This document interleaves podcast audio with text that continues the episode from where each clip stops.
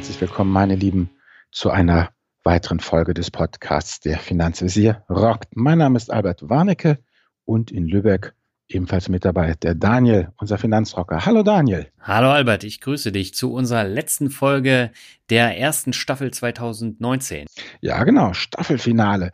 Und zum Staffelfinale haben wir uns, so wie ich das hier sehe, etwas Großartiges überlegt. Clash of the Titans.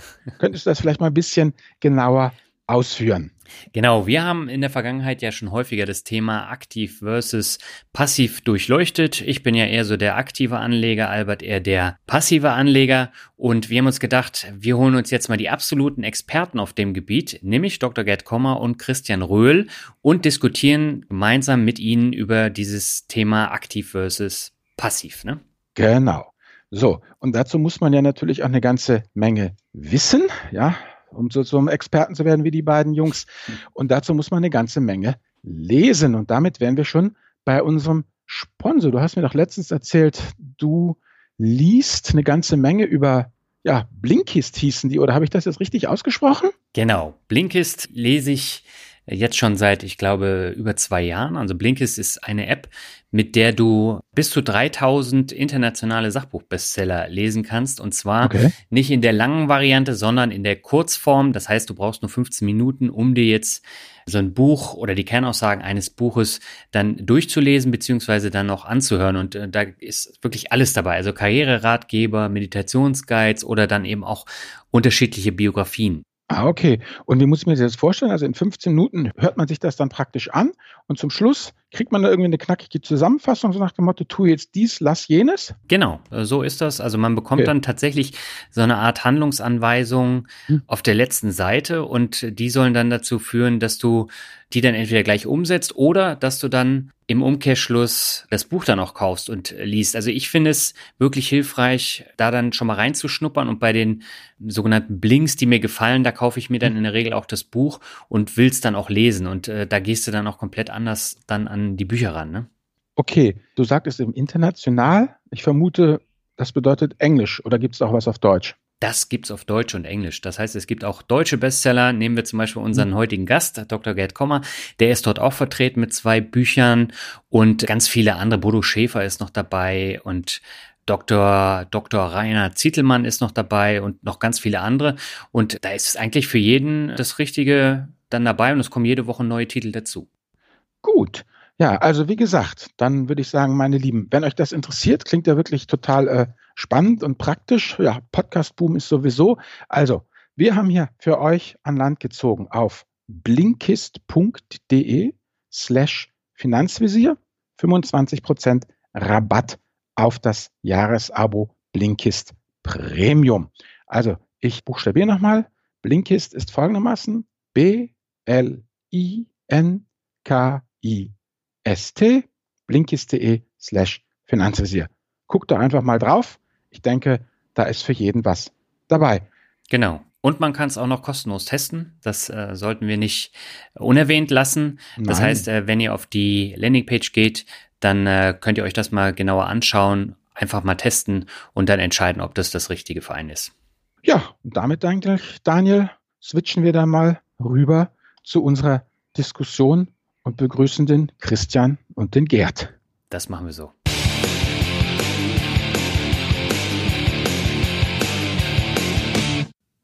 Herzlich willkommen zum zweiten der Finanzvisier rockt Duell. Heute geht es um die häufig hitzig geführte Debatte aktive versus passive Geldanlage. Und zu diesem Thema freuen wir uns sehr, dass wir zwei Gäste im Podcast begrüßen dürfen, die diese Themen in den vergangenen Jahren wirklich mitgeprägt haben, wie nur wenige andere. Auf der einen Seite haben wir Dr. Gerd Kommer zu Gast und Christian Veröhl. Äh, Dr. Gerd Kommer brauche ich, glaube ich, gar nicht ähm, groß vorstellen, Er ist einer der erfolgreichsten Finanzbuchautoren in Deutschland und in meinen Augen führt auch kein Weg an souverän investieren mit Indexfonds und ETFs oder auch kaufen oder mieten vorbei. Und darüber hinaus ist er Honorarberater und Vermögensverwalter in München mit dem Schwerpunkt eines wissenschaftlich orientierten Investmentsansatzes. Erstmal herzlich willkommen bei der Finanzwiese Rock, Gerd, und schön, dass du da bist. Kurze Frage vorweg, warum sollte Geldanlage denn wissenschaftlich fundiert sein? Ja, alles im Leben, das äh, wirklich wichtig ist, ob das jetzt die beruflichen Dinge sind, ob das äh, Sport ist, ne, Skifahren, äh, Bergsteigen, was man oder Tiefseetauchen, was immer man sich da vorstellen kann, bis jetzt vielleicht auf die Dinge, die sich wirklich in der Gefühlswelt allein und der Romantik abspielen. Bei alle anderen Dinge sollte man, finde ich, wenn man sie richtig machen möchte, wenn man sie erfolgreich machen möchte, auch wenn man sie genießen möchte, so korrekt wie möglich machen, um einfach äh, Fehlerursachen und Misserfolgsursachen auszuschließen. Und was mhm. ist da besser, als sich an der Wissenschaft zu orientieren? Was haben wir denn sonst? Ne? Die Wissenschaft ist ja nur eine äh, konsequentere Anwendung von Logik, von stringenter Überprüfung von äh, Ursache und Wirkungszusammenhängen und so weiter. Was haben wir denn sonst außer der Wissenschaft? Wir haben noch Religion, wir haben unser Bauchgefühl, ne? Äh, wir haben den sogenannten gesunden Menschenverstand, aber dann hört es auch schon auf. Also die einzig wirklich gute, zuverlässige äh, Richtschnur, die wir haben, ist die Wissenschaft für die Dinge, wo die Wissenschaft ihren Platz hat und investieren gehört dazu. Okay, da bin ich mal gespannt, wie wir gleich darüber auch nochmal diskutieren werden. Der zweite Gast, Christian Viröl, ist ebenfalls erfolgreicher Buchautor, passionierter aktiver Anleger und Betreiber des Dividendenadelblocks und Moderator bei der erfolgreichen YouTube-Sendung Echtgeld TV. Herzlich willkommen bei der Finanzvisier Rock, Christian, und schön, dass du zu Gast bist. Hallo, freut mich sehr, zu Gast sein zu dürfen. Und auch bei dir habe ich eine Frage vorweg. Äh, du hast bei Echtgeld TV mal erwähnt, wie viele Einzelaktien du in deinen Depots hast. Magst du uns kurz erzählen, wie viele Einzelaktien in deinen Depots zu finden sind, damit sich die Hörerinnen und Hörer ein Bild davon machen können? Aktuell sind es etwas über 150. Ich habe das etwas verschlankt. Bei Echtgeld waren es, glaube ich, noch ein paar mehr, als ich in dieser Sendung erwähnt hatte. Ja. Aber ja, ich habe ein sehr breit diversifiziertes Depot, was sich auch daraus erklärt, dass ich dieses Depot im Grundstock aufgebaut habe nach dem Verkauf meines Unternehmens äh, 2007. Ich habe also voll im Krisenjahr 2008 das Depot aufgebaut, habe damals auch diesen Steuerbonus genutzt. Per Steinbrück hatte uns ja im Zuge der Abgeltungssteuereinführung versprochen, alles, was ihr vor dem 31.12.2008 kauft, könnt ihr in alle Ewigkeiten steuerfrei verkaufen. Ich also Jupp Heidi voll rein in die Aktien. Ähm, äh, Steinbrück hat dieses äh, Thema kassiert. Ich habe bei den Strategien einiges noch verfeinert. Dadurch habe ich also immer zweigleisig zu fahren. Da sind einige Papiere drin, die ich heute nicht mehr kaufen würde, die aber natürlich allein wegen dieses Steuerbonus und wegen des Dividendenflusses und natürlich auch wegen der geringen Einstandskurse einfach zu interessant sind, um sie jetzt als Cashflow-Garanten zu verkaufen. Ja, das sind wirklich viele Aktien. Aber da weiß man dann auch wirklich, mit wem man es dann zu tun hat, wenn man so viele Einzelaktien dann im Depot hat. Ne? Naja, ne, ich äh, äh, kann zu all diesen Aktien wirklich etwas sagen. Es sind natürlich auch ein paar, wie ich das immer nenne, Spaßpositionen dabei, also Unternehmen, die ich einfach irgendwie cool finde, die aber nicht in irgendeine Art von systematischer, wissenschaftlich fundierter und am gesunden Menschenverstand orientierter Anlage reinpacken. Das ist ja bei mir das gleiche Thema wie äh, bei Gerd. Kommer. Mhm. Dafür habe ich mir so dieses Spaßdepot zugelegt. Da sind dann halt Sachen drin, ja, die man günstig mal erwischt, also wie so eine Facebook, ne? da kann man sich dann als Held feiern. Ähm, gleichzeitig tun dann manche andere Sachen, die man auch cool fand, äh, nicht ganz so weh, wie zum Beispiel so eine GoPro mit minus 50 Prozent. Aber da Aktien ja unbegrenzt steigen können, aber nur 100 Prozent fallen, habe ich auch an diesem Spaßdepot in Summe Spaß, auch wenn das sicherlich nichts mit wissenschaftlicher Geldanlage zu tun hat. Super, jetzt haben wir zwei Kontrapunkte. Jetzt heißt unsere Folge heißt ja Duell, aber wir möchten in dieser Podcast-Folge die Vor- und Nachteile der beiden Anlagephilosophien Einzelwertanlagen versus Indexing beleuchten. Es geht also nicht darum, dass wir jetzt so einen krachenden Schlagabtausch haben. Und es geht auch nicht darum, den anderen jetzt zu überzeugen, weil das wird uns nicht gelingen und das wird euch, glaube ich, auch nicht gelingen, sondern es geht darum, eine Position zu vertreten, damit sich die Hörerinnen und Hörer dann ein Bild machen können. Und wir wollen auch keine Talkshow-Atmosphäre. Aber Albert, du darfst jetzt mal den äh, Talkshow-Master machen. Alles klar, ja, auch nochmal von mir herzlich willkommen. Wir beide haben uns ja hier ja sechs Thesen zusammengesucht, der Daniel und ich. Und ich würde ganz gern einfach mal mit der ersten These anfangen und die in den, äh, ja, hier präsentieren. Also Einzelwertanlagen bedeuten überflüssiges Investmentrisiko. Und jetzt Kopf oder Zahl, den soll ich fragen, Daniel. Wer darf anfangen? Ja, ich würde sagen, äh, Gerd mit, mit seiner Gut. Meinung. Also Gerd, das Thema Einzelwertanlagen bedeuten überflüssiges Investmentrisiko. Wieso? Ja, fange ich gerne an. Also die, Inform die Aktienmärkte sind informationseffizient. Äh, viele Hörer werden schon gehört haben, es gibt eine Markteffizienztheorie und so weiter. Also die, die genauere Bezeichnung dafür ist äh, Informationseffizienz. Das heißt, Aktienkurse, äh, Aktienpreise spiegeln zu jedem beliebigen Moment alle öffentlich verfügbaren Informationen, die, die man kennen könnte, die man wissen kann, sofern man kein Insider ist. Insider Trading ist bekanntlich illegal und äh, wird strafrechtlich verfolgt. Wieder. Und infolgedessen ähm, bewegen sich Aktienkurse kurz- und mittelfristig sozusagen zufällig nach dem Random Walk. Das ist so ein, ein Terminus technicus.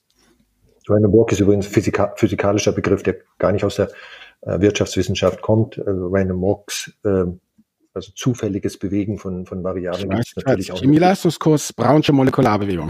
Genau, super. Da weiß es einer noch viel besser, als, es, als ich es tue. So, und äh, wenn das so ist, ähm, wenn also Aktienkurse äh, kurz- und mittelfristig überhaupt nicht prognostizierbar sind, dann haben ex ante im Vorhinein, natürlich nicht im Nachhinein, im Nachhinein weiß, weiß man immer, wer das Rennen gewonnen hat, wer das Pferderennen gewonnen hat oder äh, wer das Würfelspielen äh, gewonnen hat. Aber im Vorhinein haben dann notwendigerweise alle Aktien, jedenfalls wenn man es äh, innerhalb einer gewissen Assetklasse Small Caps oder mhm. Large Caps betrachtet, äh, die gleiche Erwartungsrendite. Äh, es ist also sozusagen zufällig äh, und, und damit auch gleichgültig, welche Aktie ich nehme. Also im, im, in die Zukunft gerichtet haben alle Aktien äh, die gleiche Rendite und äh, weil das so ist, kann ich äh, sozusagen durch Stockpicking jedenfalls keine systematische Outperformance erzielen. Zufällige Outperformance, selbstverständlich ja, die wird es immer geben und dieser zufälligen Outperformance steht spiegelbildlich zufällige Unterperformance gegenüber. Beim Risiko ist es aber ganz anders. Äh, wenn ich äh, stark diversifiziere. Das wissen wir. Ja, Entschuldigung, Gerd, mal für, für Dumme hier vielleicht. Also du sagtest eben, alle Aktien haben in die Zukunft gerichtet die gleiche Rendite, theoretisch. Also mit anderen Worten, du sagst, ob ich Amazon betrachte oder Netflix oder mhm. Walmart oder irgendein General Motors, die haben alle die gleiche Renditeerwartung für die Zukunft. Habe ich das richtig verstanden?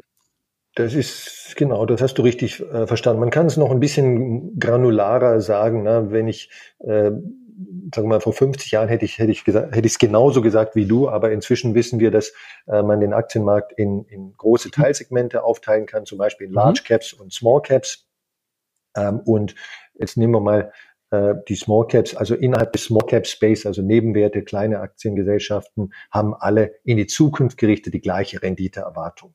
Ja, also ich könnte, ich könnte im Grunde genommen würfeln. Ne? Viele Hörer haben vielleicht auch diese berühmte Story mit dem äh, Blindfolded Monkey, also einem Affen, der eine Augenbinde trägt mhm. und einen Dartpfeil auf äh, den Kurszettel einer Wirtschaftszeitung, Handelsblatt oder Wall Street Journal wirft und dieses Portfolio, das er damit zufällig ausgewählt hat, äh, hat, hat 90, ich glaube 95 Prozent, das mhm. war mal in den 70er Jahren oder so, ähm, aller, aller Investmentfonds geschlagen. So, und also in einem Satz gesagt, in die Zukunft gerichtet haben äh, Aktien den gleichen Erwartungswert, okay. die gleiche erwartete Rendite.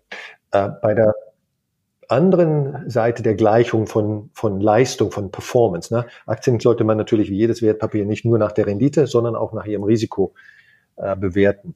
Die beiden Dinge gehören, gehören zusammen. Und bei der Rendite ist es eben nicht so. Da ähm, gibt es durchaus sozusagen systematische Möglichkeiten, äh, Risiko zu senken. Und das ist in erster Linie Diversifikation. Wenn ich, äh, wenn ich das, das Risiko gemessen in, in Wertschwankungen oder Renditeschwankungen, also Volatilität, äh, zum Beispiel messe oder im messe in der Form der Kennzahl des maximalen Verlustes, den ich in einem bestimmten Zeitraum haben kann, dann äh, wird ganz, ganz extrem deutlich, dass je breiter diversifiziert, je breiter gestreut mein Aktienportfolio ist, desto geringer wird dieses Risiko sein. So. Und wenn ich jetzt beides zusammennehme, ne, Einzelwerte haben keine höhere Renditeerwartung, sondern die gleiche Renditeerwartung wie ein diversifiziertes Portfolio. Jede einzelne Aktie hat die gleiche Renditeerwartung ähm, wie jede andere. Aber eben das diversifizierte Portfolio ein geringeres Risiko hat mhm. als eine einzelne Aktie, die ja nicht diversifiziert ist. Also die Einzelaktie ist sozusagen das geringst diversifizierte Portfolio, was man sich denken kann. Dann kommt im Ergebnis sozusagen Syllogismus, ne? zwei, zwei Aussagen daraus folgt dann die, die Synthese, ähm, kommt im Ergebnis raus, pro Einheit Risiko kriege ich einfach mehr Rendite, äh, wenn ich ein diversifiziertes Portfolio habe. Oder ich, ich habe die gleiche Rendite, aber weniger Risiko. Und äh, deswegen lohnen sich Einzelwerte aus der Sicht der Wissenschaft nicht. Das ist übrigens, was ich jetzt kurz so zusammengefasst habe, hoffentlich habe ich es gut rübergebracht, aber äh, das ist eigentlich eine uralte Erkenntnis, die seit, ich weiß nicht, 40, 50 Jahren eigentlich äh, zum zum Mainstream, zum, zur herrschenden Meinung, zum Conventional Wisdom in der, in der Wirtschaftswissenschaft gehört. Ich will da einfach mal komplett zustimmen. Okay.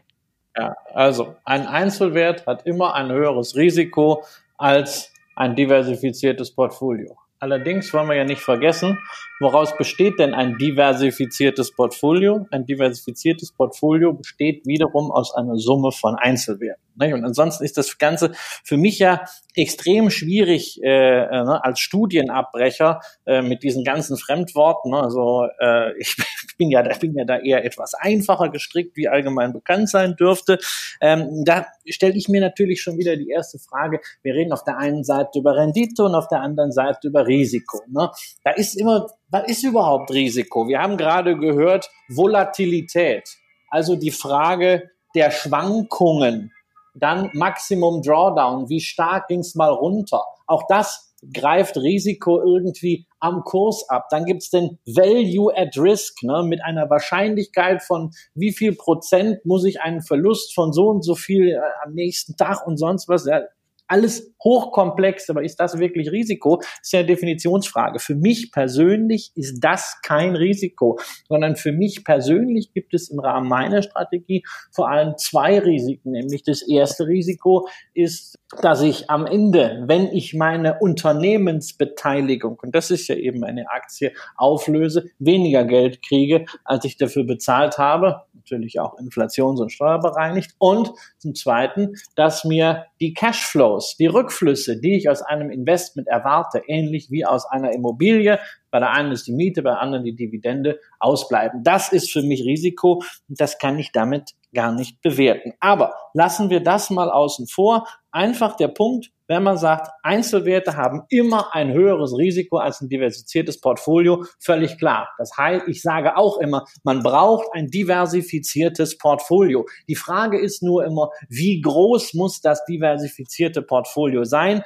Ich kenne Portfolios, auch Einzelstrategien, die ich selber fahre, die es mit 30 Aktien über verschiedene Länder, Branchen, Währungen und ganz wichtig Renditetreiber, sprich Faktoren ermöglichen, breit diversifiziert zu sein. Und ich kenne Portfolios mit 100, 200, 300 Aktien, die nicht ansatzweise diversifiziert sind, sondern die dann Klumpenbildung in Deutschland haben oder bei irgendwelchen angeblich defensiven Werten. Das heißt, die schiere Zahl sagt ja noch gar nichts über defensive äh, Positionierung aus und sie sagt auch nichts über Diversifikation aus. Und gerade wenn wir dann auch mal auf die Produktseite gucken, äh, wenn wir ja sprechen, Einzelwert versus diversifiziertes Portfolio, steht da hinten dran ja immer auch das Thema Einzelaktienportfolio versus ETFs. Da gebe ich natürlich zu. Wahnsinnig toll. Im MSCI World, glaube ich, 1623 Aktien.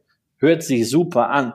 Allerdings bei kapitalisierungsgewichteten Indizes ist natürlich der Einfluss der meisten Aktien auf die Indexentwicklung äh, verschwindend gering. Nicht? Also ich habe das mal am MSCI All Country World nachgesehen und da sind äh, äh die 100 größten Aktien, die bereits 40 Prozent des Index repräsentieren, während die 500 kleinsten Firmen gerade mal auf 12 Prozent äh, kommen. Das heißt, das Thema Small Caps, was ja auch in der Wissenschaft wiederum sogar ja quasi mit Nobelpreissiegel als ein wichtiger Faktor oder Renditetreiber angesehen wird, ähm, das spielt in einem solchen Portfolio dann keine Rolle mehr, kann aber in einem Portfolio aus 30 Aktien fokussiert, wenn es intelligent strukturiert wird, durchaus sich widerspiegeln. Mhm. Darf ich nochmal einhaken, Christian? Du sagtest 30 Aktien. Kannst du mal ganz grob sagen,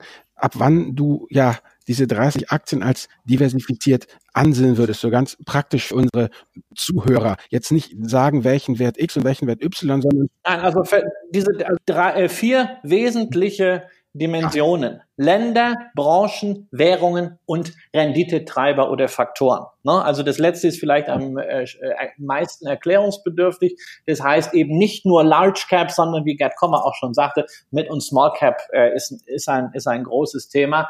Nicht nur Growth in Anführungszeichen, sondern auch Value-Aktien. Nicht nur äh, Momentum-Stocks, sondern auch Quality. Ja, und ansonsten Währungen ist klar, ja, nicht alles im Euro, nicht alles in Deutschland und mein Gott, vor allen Dingen nicht alles in eine Branche, denn das zeigen doch äh, selbst die letzten 20 Jahre sehr, sehr augenfällig. Es gibt keine guten Branchen. Jede Branche hat Chancen, jede Branche hat Risiken, deshalb muss man auch da breitstehen. Gerd, wie siehst du das? 30 Aktien, äh, sagt ja hier unser äh, Christian, dann kaufe ich doch einfach den DAX, oder? Der hat doch 30.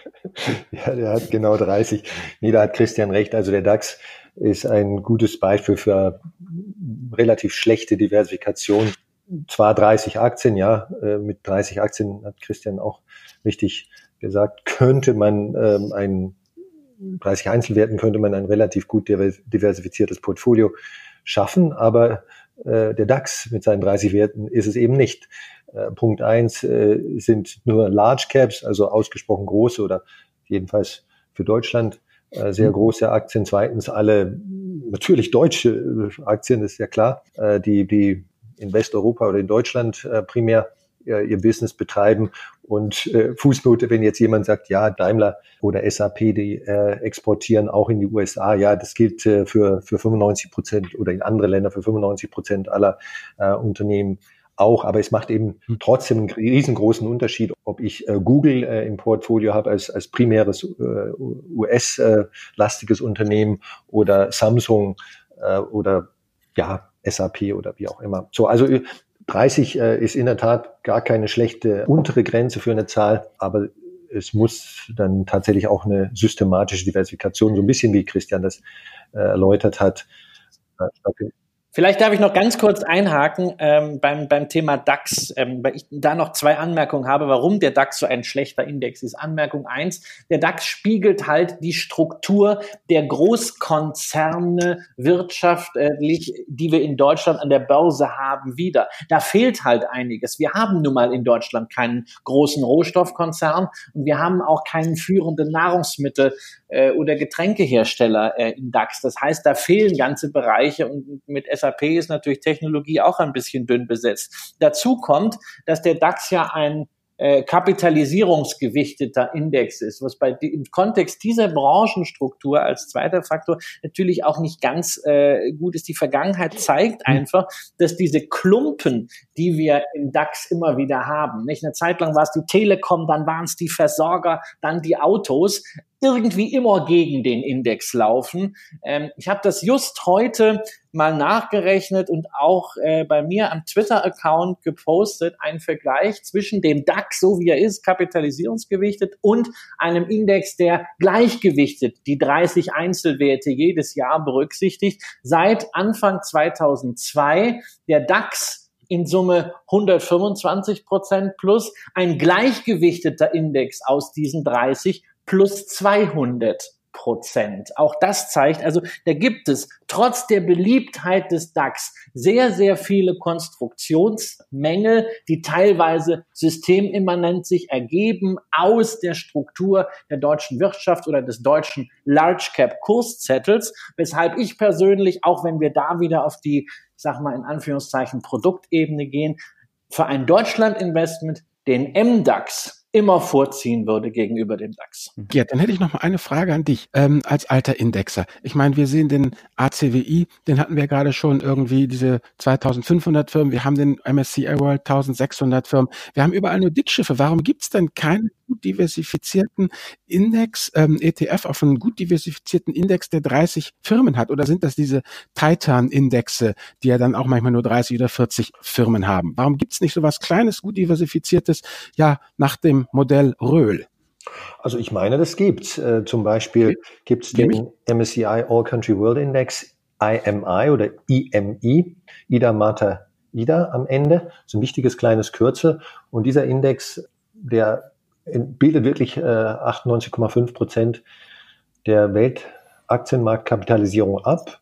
Ja. Äh, in einem, äh, in einem Index, darauf gibt es auch ein ETF äh, von der Konkurrenzveranstaltung FTSE oder FTSE Russell, das ist die Konkurrenzveranstaltung für MSCI, gibt es so einen ähnlichen Index, den da fällt mir jetzt der genaue Name nicht mehr ein, da stehe ich ein bisschen auf dem Schlauch. Ähm, All World Index heißt der, glaube ich, der nur ganz minimal schlechter diversifiziert ist. Also mit anderen Worten, in diesen beiden Indizes sind wirklich global auch die Small Caps mit drin. Deswegen Aber in welcher Gewichtung? Also erstmal äh, in der Marktkapitalisierungsgewichtung, Small Cap ist ja gar keine äh, wissenschaftlich feststehende Definition. Ne? Wenn ich, wenn ich wenn ich in Deutschland äh, circa 650 Aktien habe, die in, in Frankfurt, Xetra oder in einer der Regionalbörsen im, im Prime Standard gelistet sind, dann kann ich die 650 halt der Größe nach sortieren und äh, die Konvention ist dann ist einfach eine Rechenkonvention, äh, die man aber genauso gut auch anders treffen könnte, dass die, die von der Marktkapitalisierung her äh, untersten 15 Prozent, und das können dann wahrscheinlich 300 oder 400 Aktien sein, äh, schieße ich jetzt auch ein bisschen aus der Hüfte,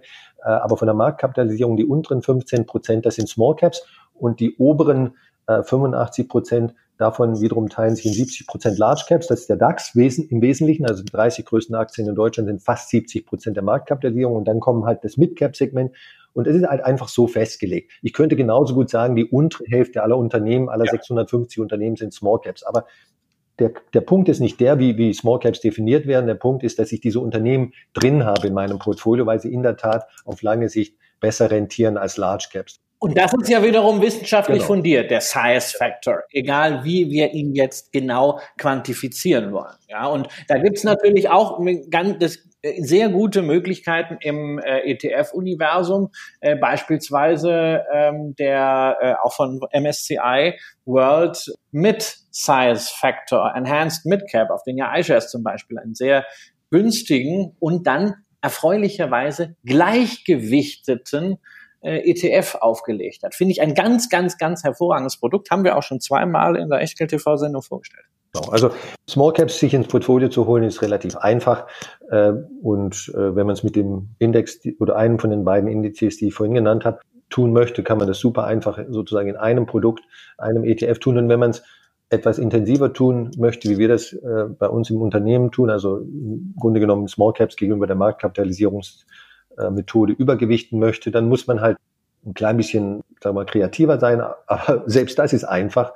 Es gibt Small Cap äh, ETFs und äh, es gibt breite Indizes, die einfach Small Caps übergewichten relativ zum allgemeinen Markt. Das ist alles kein großes Problem.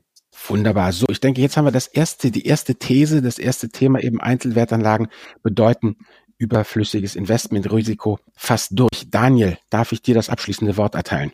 Genau, ich habe noch mal eine Frage an Christian und zwar, ich stelle mir jetzt natürlich die Frage, wenn ich jetzt Anfänger bin und ich möchte mit Einzelaktien loslegen, wäre es da nicht sinnvoller, am Anfang gleich auf ETFs zu setzen? Das hängt immer davon ab, was man jetzt als Anfänger bezeichnet und in welchem Rahmen wir auch über das Vermögen mhm. sprechen. Ja, also sehr häufig, und das, ist, das sind Themen, äh, auf die wir sicherlich im, im weiteren Verlauf des Gesprächs auch noch äh, eingehen äh, werden, äh, wie ich Gerd Kommer kenne und schätze, also wenn es um Aufwand von Geldanlagen und so geht. Ähm, da ist natürlich schon mal klar, wenn jemand Einsteiger in dem Sinne ist, dass er 100 Euro im Monat sparen mhm. möchte, dann stellt sich doch gar nicht wirklich die Frage, ob er jetzt ein diversifiziertes Einzelaktienportfolio aufbaut, sondern da geht es doch zunächst mal drum. also für 100 Euro kriegt man selbst äh, beim äh, einfachsten Discountbroker gerade mal vier Aktien. Sorry, das ist zu wenig, das macht mhm. keinen Sinn. Also um erstmal eine Substanz aufzubauen, sind, Einzel sind äh, ETFs oder, sagen wir es mal ganz allgemein, Fonds, sicherlich die aller, allerbeste Lösung. Wenn es jetzt zum Beispiel darum geht, Einmalbeträge anzulegen. Das ist eine Situation, die ich sehr, sehr häufig in Workshops habe, dass äh, so die erste Lebensversicherung ausgezahlt wird, so im Alter von 52, 55. Jetzt ist da plötzlich Geld. Das braucht man nicht, aber das soll in Anführungszeichen gut angelegt werden. Ähm, dann reden wir doch über eine signifikante Summe.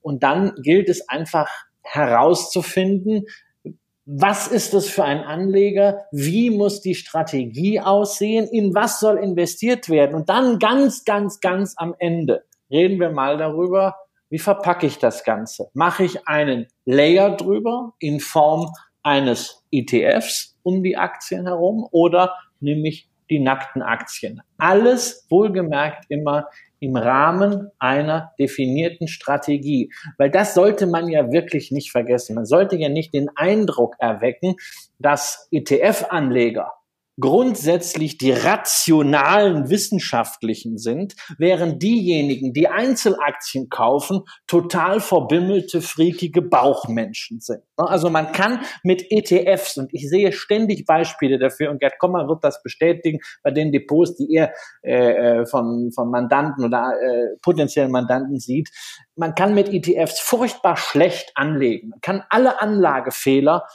mit Aktien auch mit ETFs machen. Gleichzeitig kann man rein rational, rein systematisch eben auch mit Aktien agieren, so dass man da nicht immer diesen Widerspruch hat, sondern wirklich zunächst mal guckt, wie sieht denn die Strategie aus und wie sind das ist natürlich dann ganz nochmal wieder die Voraussetzung, wie sind die persönlichen Verhältnisse. Wunderbar. So, damit haben wir, denke ich, die erste These jetzt ganz wunderbar durch. Und so wie ich das zusammenfasse, würde ich sagen, sowohl Christian wie auch Gerd sind sich durchaus drin einig, die Einzelaktie selber hat ein überflüssiges Investmentrisiko, aber im Bündel lässt sich das doch ganz wunderbar reduzieren. Und zwar sowohl mit einem Bündel von Aktien oder eben mit einem Bündel von Aktien in einer Verpackung, dem ETF. Aber jetzt kommen wir eigentlich zu einem wunderbaren Punkt, wo ja meine Leute hier, Christian, immer Schnappatmung kriegen, das sind die Kosten, ja. Da will der Broker doch tatsächlich irgendwie 50 Cent für die Ausführung vom Sparplan haben und die Leute erwägen sich jetzt dann vor den Zug zu schmeißen, weil er zu teuer ist. Ich hätte ganz gerne mal von euch beiden ein Statement A zum Thema Wucherkosten und ähm, wie, wie teuer doch alles ist, wie ihr das beurteilt, weil ähm, ich das äh, mittlerweile doch aus der alten Zeit kommend alles für ziemlich runtergedampft halte. Also erstmal grundsätzlich höhere Kosten und dann Einzelwertanlagen. Bedeutet das wirklich höhere Kosten, Christian, oder relativiert sich das nicht doch alles, wenn man eine ganze Menge Nullen am Start hat? Eben wie du schon sagst, die, äh, eins, die Versicherung wurde ausgezahlt und jetzt müssen da 20, 40, 50.000 Euro untergebracht werden. Sind dann nicht eigentlich auch die Kaufkosten, die der heutige Online-Broker ja letztendlich erhebt, doch eher vernachlässigenswert? Wie siehst du das? Also da muss ich sagen, bin ich völlig bei dir. Ich bin ja ab und zu mal in so Facebook-Gruppen unterwegs und lese dann da die Kommentare, wo Leute ernsthaft erwägen, nur weil Broker Y jetzt gerade eine Free Trade Aktion für ETF Z hat, äh, dass man das gesamte Geld von äh, Broker X nimmt, alles umswitcht und dann den Sparplan von A nach Z switcht. Äh, und am Ende reden wir dann für ganz viel Aufwand über 3,20 Euro pro Monat. Und da frage ich mich, muss das wirklich sein? Also nein, ähm, Kosten sind ein wahnsinnig wichtiges Thema, aber nicht wenn jemand schon so weit ist, dass er sich mit einzelnen ETFs und mit Sparplänen und Discount-Brokern beschäftigt. Kosten sind dann ein Thema, wenn Leuten zwei Prozent plus am besten noch eine Performancegebühr äh, abverlangt werden für einen Fonds, der das ist, was man in den USA Indexhugger, also einen Indexschmuser nennt. Ähm, gutes aktives Management, ja, gibt's tatsächlich hat auch seinen Wert, aber es gibt leider viele Fonds, die das nicht leisten und auch nicht leisten können. Und wenn die dann entsprechende Gebühren haben, das ist in der Tat ein Skandal. Über das, was hier bisweilen an Optimierungen im Promillebereich stattfindet, kann ich nur schmunzeln oder eigentlich weinen, weil es Vergeudung von Lebenszeit ist. Ich glaube, dass Gebühren insgesamt auf einem sehr niedrigen Niveau angekommen sind, muss allerdings gleichzeitig zugeben, dass ich glaube, dass die Bank- und Brokerage-Gebühren, egal ob wir jetzt über Aktien oder über ETFs sprechen, noch weiter heruntergehen werden im Rahmen der Digitalisierung. Und es ist ja sowieso meine Fernvision irgendwann in, in 10 oder 15 Jahren, ähm, dass wir eben überhaupt keine ETFs mehr brauchen, sondern dass ich mit einer einzigen Order mir zum Beispiel ein Package von 20 Aktien über eine Blockchain erwerben kann das dann wirklich zu Kosten von vielleicht zwei Cent. Ähm, das ist Zukunftsmusik. Ich glaube, in der Wertpapierabwicklung steckt noch richtig Sparpotenzial. Da werden auch einige etablierte Konzerne und Wertpapierabwickler und natürlich wieder Banken auch drunter leiden. Aber so ist das Leben. Wenn wir auf die Ebene wiederkommen, die ja so ein bisschen das Dach unseres Gesprächs bildet. Einzelaktien versus ETFs ist auch hier wieder entscheidend, wie sieht die Strategie aus. Ähm, wenn wir bei beiden mal einen sehr passiven Buy-and-Hold-Ansatz zugrunde legen, der also bei Einzelaktien in der Strategie auch nur im Notfall, sprich Dividende gekürzt oder Ausschüttungsquote läuft aus dem Ruder, der nur im Notfall darauf aus ist, eine Aktie mal zu verkaufen. Und ansonsten das Ziel hat, möglichst lange drin zu bleiben, bevorzugte Haltedauer ewig, dann muss ich sagen, haben wir natürlich mit der Einzelaktie relativ schnell einen Kostenvorteil, ähm, weil da wird halt nur beim Kauf eine Gebühr erhoben, während auch der günstigste ETF momentan halt immer noch eine Managementgebühr hat. Äh, insgesamt muss ich aber sagen, die Kosten jetzt also Kauf von Aktien versus laufende Gebühr von ETFs dürfen und sollten nicht der Grund sein, sich für eine bestimmte Strategie oder eine bestimmte Interpretation einer Strategie zu entscheiden.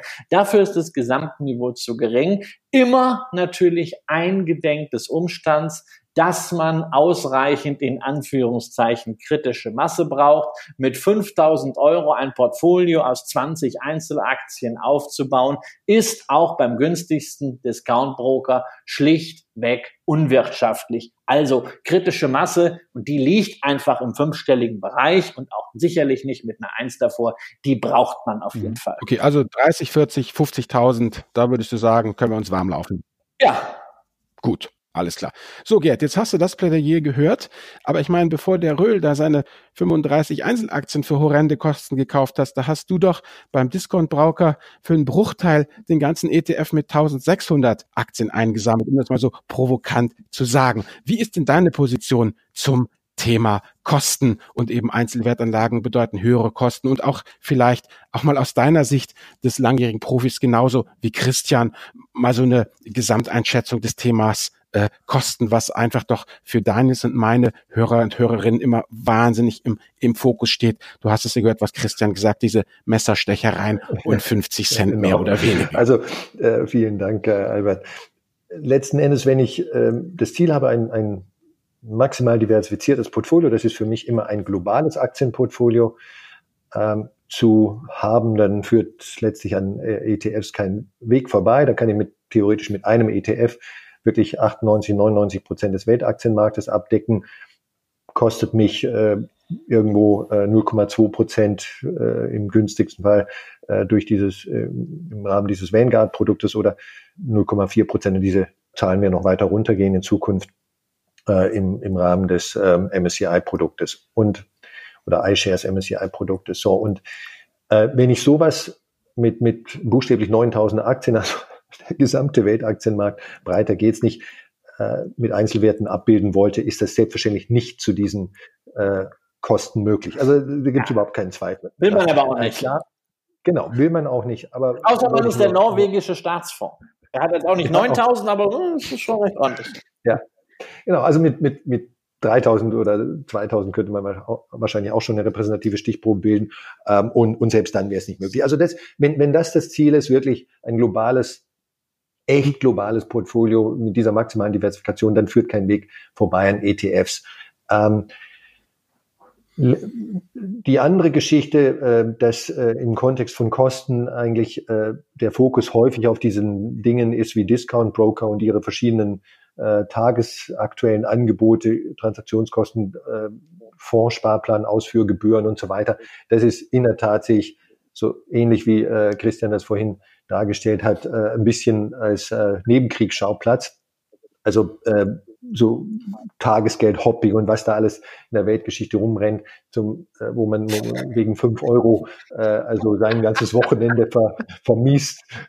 Nee, das kann es nicht sein. Also die, die Kostenmusik spielt wo ganz anders. Die Kostenmusik spielt da, also hat Christian auch schon angedeutet, dass ich äh, niemals einen aktiv gemanagten Fonds, der, der 1,5, 1,7 Prozent, das ist ja nicht nur die, die sogenannte laufende Kosten, die Total Expense Ratio, sondern das sind tatsächlich sogar noch müssen wir meistens, muss man meistens noch 30, 40 Basispunkte, also 0,3, 0,4 hinzurechnen, nicht ausgewiesene Kosten. Also sowas zu bezahlen, das würde ich nur über meine Leiche tun. Also wirklich, da müsste mir jemand eine Pistole an den Kopf halten, äh, bevor ich äh, mein Geld so zum Fenster rauswerfe. Und das sind dann Dimensionen, ne, die wirklich nicht mehr nett sind. Und äh, Gewinnbeteiligung oder Performance Fee, äh, das ist der noch größere Witz.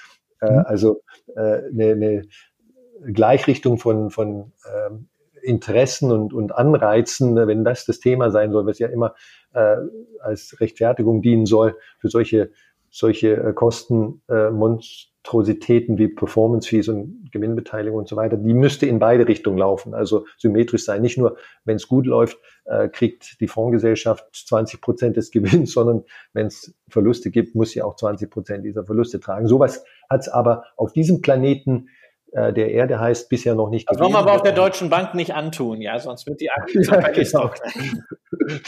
Das würde äh, die DWS dann wahrscheinlich auch noch zum Penny machen und wie auch immer.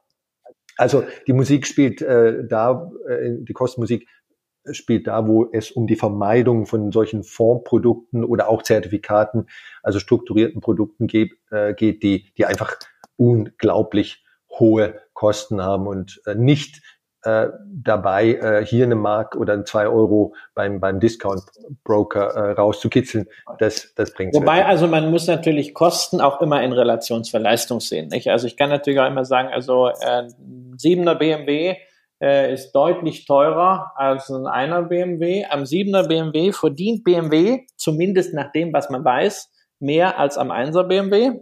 Marge ist höher. Ne? Man weiß das ja nie ganz so genau in der Autoindustrie. In der Finanzindustrie werden Margen ja offengelegt. In der produzierenden Industrie ist es äh, nicht üblich. Aber ich muss natürlich auch ein bisschen die Leistung sehen. Also mit dem Siebener fahre ich doch ein bisschen entspannter als mit dem Einser. Und er hat doch ein paar Kinkerlitzchen mehr.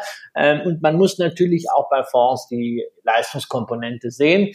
Deshalb habe ich eben bewusst gesagt, Indexschmuser. Äh, vor allem viele große Fonds fallen in der Leistungskomponente ganz, ganz mies aus. Also ich äh, vertraue ganz, ganz, ganz, ganz selten überhaupt einem Manager äh, mein Geld an. Es gibt ein paar Ausnahmen. Allerdings muss ich auch dazu sagen, diese Ausnahmen sind ja vor allem dort äh, in Nischen, die jetzt für viele Anleger nicht relevant sind, die ein bisschen freaky sind, die in einem größeren Portfolio äh, ähm, durchaus mal Sinn machen können. Ein Beispiel zum Beispiel richtige Frontier Markets, ja, also sowas äh, wie äh, Neuguinea, wie zum Beispiel auch russische Lokalwerte, russische Small Caps, äh, wie Ägypten. Man kann immer darüber diskutieren, ob man es braucht. Wenn man es im Portfolio haben möchte, äh, ist ein guter äh, aktiv gemanagter Fonds, der Marktzugang hat ähm, und der vor allen Dingen auch zeigt, dass er es kann, sicherlich eine Option wert. Also ich würde nicht ganz so den Stab darüber äh, brechen, aber äh, muss zugeben, die Leistung, und das ist ja das eigentliche Problem, ist häufig ganz mies. Ich habe kein Problem mit hohen Kosten, aber die Leistung ist so schlecht. Okay, aber somalische Nebenwerte, mit Verlaub, euer Ehren, das klingt schon ein bisschen nach Black Hawk Down. Das, ja gut, also ich meine, das sind, äh, äh das sind natürlich durchaus Depotbeimischung. Wenn wir über Diversifikation sprechen, ist Diversifika Diversifikationseffekte sind natürlich insbesondere da, ähm, wo vielleicht noch nicht alles so großartig gekoppelt ist an die Weltfinanzmärkte. Ähm, es gibt auch sehr, sehr gute Frontier Market Bond Funds, äh, von der Saxo Bank ist, glaube ich, der, der eine. Das kann sich durchaus sehen lassen. Also nicht jeder, der einen aktiven Fonds verwaltet, ist jetzt komplett vor die Pump gelaufen, ist ein provisionsgeiler Bankstricher, ähm, sondern auch da gibt es ein paar gute Leute, die ihr Geld wert sind. Das nur zur Ehrenrettung der Branche. Absolut, aber jetzt muss ich hier mal reingrätschen. Also, meine lieben Hörerinnen und Hörer, ihr hörtet gerade einen echten Schwarzgurt. Probiert das nicht zu Hause. Bleibt erstmal bei den Basics, die euch ja. vorstellen. Und dann kommt ihr schon, wenn ihr dann wirklich Bock drauf habt, dann werdet ihr diese Nischen schon selber erkennen und dann da auch einsteigen. Und das meine ich nur mit einem lachenden und auch mit einem weinenden Auge. Kommen wir doch mal zur These 3. These 3 sagt ganz knallhart, Einzelwertanlagen bedeuten mehr Arbeit. Christian, kennen deine Frau und deine Kinder dich überhaupt noch bei 150, einem Harem von 150 Aktien? Also ich bin ja, das Problem ist, also heute äh, zeichnen wir auf am falschen Dienstag. Ne? Das ist also für jemanden, der rheinischen Blut, rheinisches Blut in sich hat, äh, schon eine Herausforderung. Ne? Dass, ich jetzt, dass, ich jetzt, hier nicht mit 2,5 äh, Promille Kölsch induziert sitze. Ne? Also vor vor zwölf Jahren um diese Zeit hatte ich, glaube ich, am falschen Dienstag äh, 120 Kölsch Intus zusammen mit einem Kollegen. Nein, aber äh, also die sehen mich in der Tat und äh, ich war tatsächlich drei Wochen gerade im Urlaub in der Karibik, wo also auch das mit dem Internet Internet selbst auf dem Schiff nicht ganz so großartig ist. Ich habe mich nicht sonderlich um mein Aktienportfolio gekümmert und bin zurückgekommen und habe gesehen, ach Mensch, ist ja toll, ich habe äh, hab ja wieder mehr Geld als vorher, weil ich habe ganz viel Dividenden bekommen. Also äh, es geht schon, man kann schon in Urlaub fahren und jetzt mal ähm, ganz ernsthaft, das ist sicherlich doch unstrittig. Auswahl und auch Monitoring von Einzelaktien sind mit einem gewissen Aufwand verbunden. Allerdings, nicht? also wenn man eine saubere Strategiedefinition hat und das ist ganz wichtig die Selbstdisziplin, diese Strategie auch umzusetzen, dann ist dieser Aufwand doch beherrschbar. Insbesondere, weil wir doch nicht mehr in der Zeit sind von meinem Opa Wilhelm. Als ich mit Aktien anfing in den 90er Jahren, Opa mir das gezeigt hat, saß der da mit Millimeterpapier und hat sich seine eigenen Charts gemacht. Ja, wir haben heute als Einzelaktienanleger die Möglichkeit, Screening-Tools äh, zu nutzen, wo wir ganz schnell ähm, Tausende von Aktien, ob man die braucht, ist eine andere Frage, prüfen können, unsere Werte überprüfen können, ob unsere definierten Kriterien weiterhin gelten an bestimmten Stichtagen. Ähm, das sollte man machen, das muss man machen. Und ich zeige das ja auch in meinem Buch. Sogar eine jährliche Überprüfung von Positionen reicht für ein völlig entspanntes Depot. Es gibt ein paar Anleger, die machen natürlich die Beschäftigung mit Einzelaktien dann zu einem Hobby.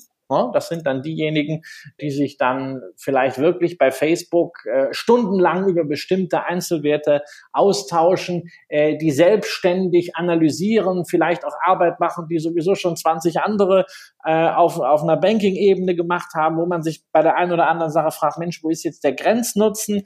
Aber vielleicht, wenn man da weitere Erkenntnisse gewinnt, ist das ja fein. Aber notwendig für eine konsequente Umsetzung einer diversifizierten, langfristigen Strategie mit Einzelaktien ist das nicht, sondern das kann man ganz entspannt, regelbasiert alle drei Monate oder meinetwegen sogar alle zwölf Monate umsetzen. Das ist mal nett. Christian, kannst du nicht mal sagen, dein Anlegerjahr, wie sieht das aus? Also einmal im Jahr machst du das, jedes, jede Nein, also ja, zum, zum Jahresanfang habe ich äh, äh, einige Strategien, die äh, ich ja auch öffentlich äh, im, im Buch gezeigt habe. Das ist bei mir dann schon ein, ein Thema, wobei, also wenn man es am Jahresanfang macht, ist jetzt auch nicht ganz so entscheidend, äh, ob man jetzt den, ich nehme ja als Ziel immer den zweiten Januar, äh, zweiten Montag im Januar, weil ich am ersten Montag meistens noch irgendwo auf See bin, ähm, aus, aus alter Tradition. Und dann muss ich halt da ein bisschen umschichten. Dann habe ich ein paar andere Strategien, die einen Quartalsrhythmus haben oder die einfach situativ sind. Wie muss ich mir so vorstellen? Wie viele Stunden jetzt am Anfang des Jahres, wie viele Stunden steckst du da rein? Naja, am Anfang des Jahres, es ist für mich schwierig. Also früher, als ich die ganzen Sachen noch nicht öffentlich gezeigt habe, ich die also nicht so schön aufbereiten hm. musste, sondern das nur irgendwie für mich hatte. Naja, ich würde mal sagen, mehr als fünf, sechs Stunden mit automatisierten Tools habe ich da nicht reingestellt. Wie sieht es dann aus mit der Zwischendurchpflege im Quartal? Jedes Quartal hast du da so eine Session, wo du sagst, dann nochmal fünf Stunden Quartal? Na, Nein, das, das, das, das, das mache ich, äh, das mache ich so mit, weil ich bin da sicherlich auch nicht der, der Maßstab. Also ich gebe ja zu, ich bin ja nicht nur Vermögensverwalter in eigener Sache, sondern auch leidenschaftlicher Börsianer. Sprich, äh, ich schaue mir vieles an, ich habe irgendwann mal entschlossen, ähm, ich verkaufe mein Unternehmen, weil ich glaube, dass andere Menschen viel bessere Unternehmer sind als ich, vor allen Dingen in Branchen, von denen ich überhaupt keine Ahnung habe, wie Technologie. Aber ich schaue mir sehr gerne Unternehmen und Unternehmenskonzepte an, nicht nur, weil ich dort investieren will, sondern auch, weil ich darüber etwas lernen möchte. Insofern bin ich kein Maßstab und deshalb ist mein eigener Zeitaufwand ähm, da nicht äh, relevant. Ich sehe es aber immer als Rückkopplung auch von Leuten, die bei mir mal einen Workshop besucht haben, dann in die Umsetzung gehen, zum Beispiel mit so einem 30er Portfolio. Ähm, das lässt sich bequem mal an zwei, drei Stunden am Wochenende machen. Okay, und dann muss man auch nicht mehr viel das ganze Jahr über machen. Nein, das hängt natürlich immer davon ab, wie aktiv man seine Überprüfungskriterien definiert und was man auch drumherum macht. Ne? Also es gibt Leute, die sagen, okay, ich verlasse mich am Ende auf den, äh, auf den Steuerbescheid auf, äh, und das wird schon alles richtig abgerechnet. Ähm, ich persönlich buche seit Jahren jede einzelne Buchung nach im Portfolio. Das ist natürlich insgesamt in der Gesamtvermögensübersicht auch mhm. vielleicht bei mir ein bisschen komplexer als beim Durchschnittsanleger. Aber das ist die Frage, macht jemand sowas? Pflegt jemand seine Geschichten da in dieses Portfolio Performance ein? Der eine macht's, der andere macht's nicht. Ich kann nicht sagen, ob es gut ist oder nicht, weil ich habe mir vor zwölf Jahren ein eigenes Tool mit Excel und Bloomberg programmiert. Ähm, das, das, das muss jeder selbst wissen. Also wenn man sagt, Einzelaktienanlage kann schnell in die Hobbyrichtung gehen, da muss ich sagen, ja, das Risiko ist da, aber durch Selbstdisziplin und mit modernen Software-Tools kann man das vermeiden. Okay, so das war doch jetzt mal ein guter Abschluss, Gerd. Was sagst du denn dazu? Unser einer, also ich jedenfalls, ich mache einmal im Jahr das Rebalancing und dann war's das. Das ist natürlich noch viel weniger als das, was Christian sagt. Wie stehst du denn zu dem These, Einzelwertanlagen bedeuten mehr Arbeit, vielleicht sogar viel mehr Arbeit? Oder ist es doch vernachlässigbar? Na, es ist, es, in dem Fall muss ich sagen, das sehe ich ganz genauso. Es ist viel mehr Arbeit. Ne? Die Frage, wie viel mehr Arbeit da werden wahrscheinlich 100 äh, Einzelwertanleger 100 Antworten haben. Aber entscheidend ist doch, dass wenn ich überhaupt in Aktien investieren möchte und nicht nur nach äh, einem sozusagen planlosen, wirren Zufallsprinzip, was ja auch manche Menschen tun, also weil, weil der Onkel Willi mal eine Aktie empfohlen hat oder man sie von Opa geerbt hat oder was auch immer, also wenn, wenn ich irgendwie planvoll vorgehen möchte, dann gibt's ganz klar keinen Ansatz, keine Strategie, die weniger Arbeit verursacht als strategische Asset-Allokation mit ETFs. Also ich, ich sage mir einfach, ich möchte 50-50 investieren, also 50 äh, Prozent in Aktien meines, äh, meines äh, liquiden äh, Vermögens und 50 Prozent, jetzt nur ein Beispiel, mhm. äh, in ähm, risikoarme Anlagen, zinstragende Anlagen, das könnte auch ein Tagesgeld sein, innerhalb der Einlagensicherung und äh, ich kaufe mir dann einen, einen ETF, der, der das abbildet.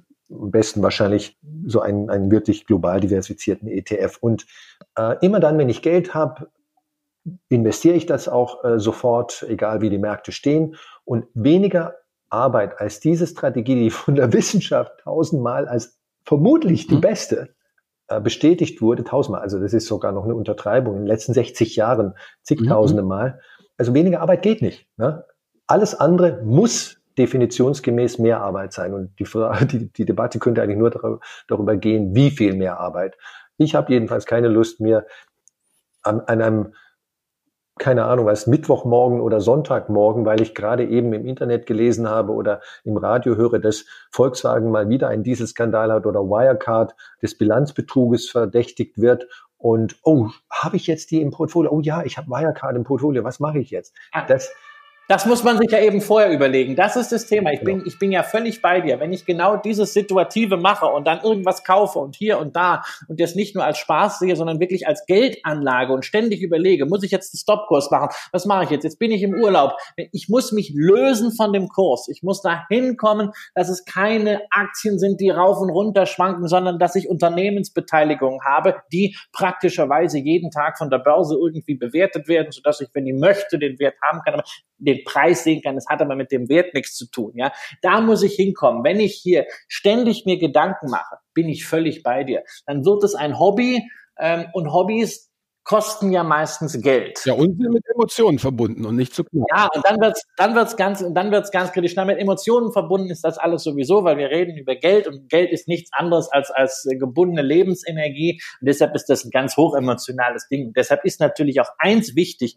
Man muss sich mit der Strategie, die man da definiert hat, für sich am Ende wohlfühlen. Und wenn sich ein Anleger damit wohlfühlt, dass er sagt, ich habe eine einzige Wertpapierkennnummer in meinem Portfolio. Da sind alle möglichen Aktien der Welt drin, nach Größe ausgesucht und gewichtet. Und das hat irgendwie so einen kryptischen Namen äh, ähm, im, im Depot mit MSCI und irgendwas. Und damit bin ich an der Volkswirtschaft beteiligt und damit fühle ich mich auch gut, wenn das 40 Prozent im Minus ist und da ist mir auch egal, ob das vielleicht ein anonymes Finanzprodukt ist oder nicht, ich bleib einfach dabei, fein, super, dann soll er das machen, dann ist er genau damit glücklich. Aber es gibt Leute, die genau das nicht wollen, die ihre Aktie sehen wollen, die bestimmte strategische Punkte in ihrer Asset Allocation umsetzen müssen, die darauf achten wollen. Und für die Leute ist es ganz wichtig, ein strategisches Gerüst zu haben, dass sie genau davor schützt,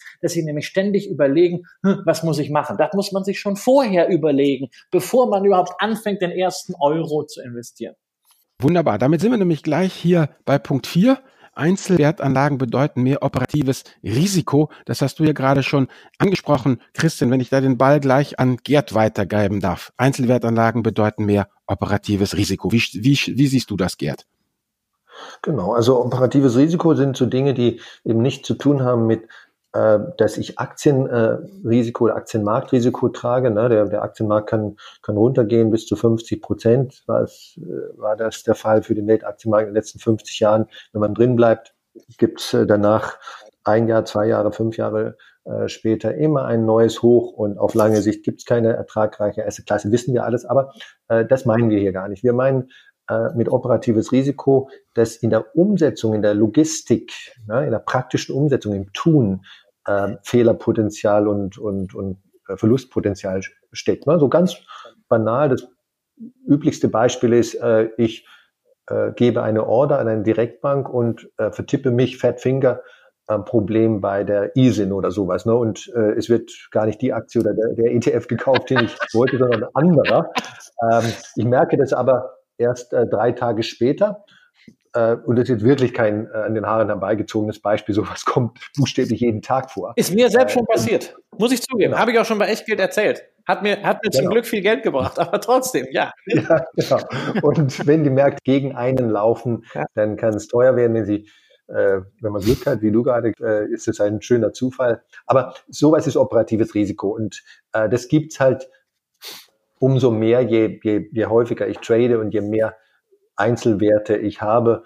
Und äh, wenn ich mein operatives Risiko minimieren möchte, dann sind wir wieder letztlich bei, bei Fonds und ETFs und aktiv gemanagte Fonds scheiden auf der anderen Seite eben wegen ihrer Kosten und anderen Nachteile aus. Also bin ich, bin ich völlig bei dir, Gerd. Ähm, auch da ist wieder der Punkt Selbstdisziplin. Sich eine Strategie äh, hinzuschreiben und äh, wirklich ein strategisches Gerüst zu machen, ist extrem wichtig. Also durchaus seine eigene Vermögens, sein eigenes Buch schreiben, ähm, die eigene Vermögensstrategie in ein paar Sätzen runterschreiben. Das ist übrigens völlig egal, ob man jetzt mit ETFs was macht oder mit Einzelaktien. Ähm, man sollte gewisse Wenn-Dann-Beziehungen haben. Was mache ich wann?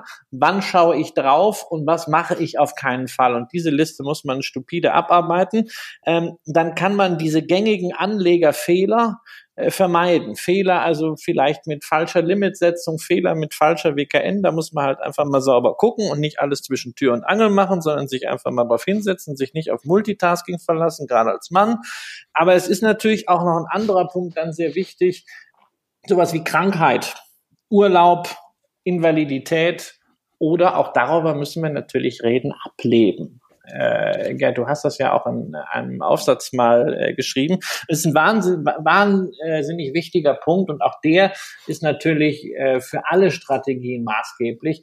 Wichtig, schreibt die Strategien so auf, dass auch eure Frau, euer Mann, eure äh, Kinder, notfalls Erben, Freunde, Berater, Nachlassverwalter damit etwas anfangen können. Sprich, dass nicht eine Vermögensstrategie vor die Wand fährt, weil man temporär oder komplett ausfällt. Das heißt natürlich wiederum auch für die Strategiedefinition, alles das, was so darauf ausgeht, dass man jetzt mit Excel berechnet hat, also wenn ich morgens kaufe und abends verkaufe und das dann immer just in time ist, dann kann ich eine eine riesen Rendite einfahren. Alles Bullshit auf Deutsch gesagt, ja. Das setzt ja voraus, dass ich nonstop Möglichkeit habe, am Rechner zu sein. Und schon, wenn das Internet mal zusammenbricht, was ja in einer Stadt wie Berlin sogar mal vorkommt, wir hatten ja, wie ich erfahren habe, während meines Urlaubs sogar keinen Strom, dann fährt gleich die Strategie vor die Wand und ich habe keine Risikolimite mehr. Deshalb Strategien von Anfang an auch so locker definieren, dass es nicht relevant ist, dass ich es ausgerechnet am 23.01. um 15 Uhr vor den Rechner schaffe. Aber ist es nicht generell so, dass wenn ich nach Buy and Hold Gesichtspunkten anlege, so wie ihr beiden das auch predigt und auch nicht nach Market Timing, dann dürfte Urlaub, Krankheit doch eigentlich keine große Rolle spielen, oder? Es hängt ja immer davon ab, äh, ähm, was, was die Strategie ist, wann ich, wann ich etwas mhm. überprüfe. Ja, und es ist jetzt irrelevant, ob ich jetzt die fundamentale Verfassung anhand meiner äh, kurzen Dividendenader-Kennzahlen äh, ähm, direkt am Tage überprüfe, wo die Dividende angekündigt wird oder vier Tage später. Das ist doch, das ist doch, völlig, das mhm. ist doch, äh, das ist doch völlig egal. Das ist eine turnusgemäße Überprüfung, die ich bei, bei manchen äh, Strategien vierteljährlich mache, bei manchen jährlich. Da kommt es doch auf ein, zwei Tage nicht an. Das ist ähnlich so wie beim Rebalancing äh, mit ETFs, wenn man sagt, okay, ich möchte es zum Jahreswechsel machen, ja, dann heißt es ja nicht, dass man sich dann unbedingt äh, am letzten Börsentag des Jahres dahinsetzen muss, um das zu machen. Das sollte man sowieso nicht, weil dann die Umsätze unter Umständen schlecht sind. Das kann ich auch am 6. Januar noch machen oder am 10. Ich Natürlich, wenn die bucklige Verwandtschaft wieder weg ist, dann machst du das. Genau. Nee, man macht das, wenn die bucklige Verwandtschaft da ist, weil dann kann man sich mal kurz zurückziehen. Ja, okay. Was sagt die Frau? Die, die, Frau, die Frau ist, die, meine Frau ist damit auch sehr entspannt, weil sie weiß, im Falle meines Ablebens ist es genau aufgeschrieben, was zu tun ist, und das ist ziemlich wenig. Alles klar. Ja, Gerd, und du?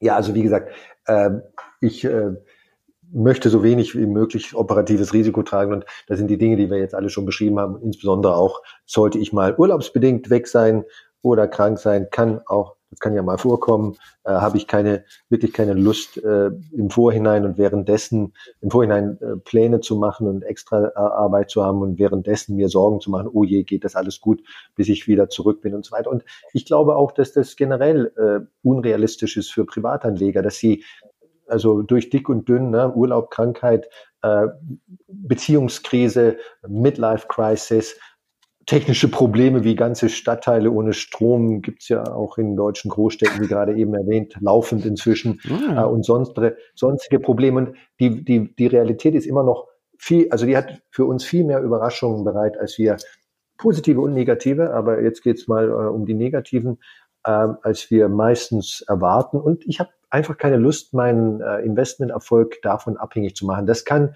eine eine Bank, äh, ein, ein Großunternehmen, äh, dort spielt ja keine Rolle, wenn einzelne Person im Urlaub ist, ähm, ein Hedgefonds und so weiter. Aber die, die, das, was also in vielen Blog, bei auf vielen Finanzblogs, in vielen Finanzratgebern äh, Privatanlegern als Anlagestrategie verkauft wird, abgesehen davon, dass es meistens nicht langfristig funktioniert, bedeutet auch, und das ist eben ein zweites Killerkriterium, einen, einen operativen Aufwand, nicht an einem bestimmten Tag, aber äh, im Sinne von das langfristig durchhalten müssen, der einfach zu hoch ist. Und deswegen scheiden diese mhm. Strategien für mich auch aus. Aber langfristig durchhalten muss man auch ein ETF-Investment äh, und man muss es dann auch durchhalten, wenn dieser kryptisch benannte MSCI Wult Ne, wird ja immer so, wird ja immer ganz furchtbar abgekürzt in diesen äh, WM-Datensystemen. Äh, wenn dieses Ding plötzlich äh, 40 Prozent äh, im Minus ja. liegt. Das ist, ist, die, ist, diese, ist dieselbe äh, Herausforderung. Auch da muss, muss man es durchhalten. Da darf man auch nicht sagen, komm, Fadi, jetzt hau die Aktien raus und pack, pack, pack die Kohle aufs Cash, genau. weil du kriegst es eh nicht hin.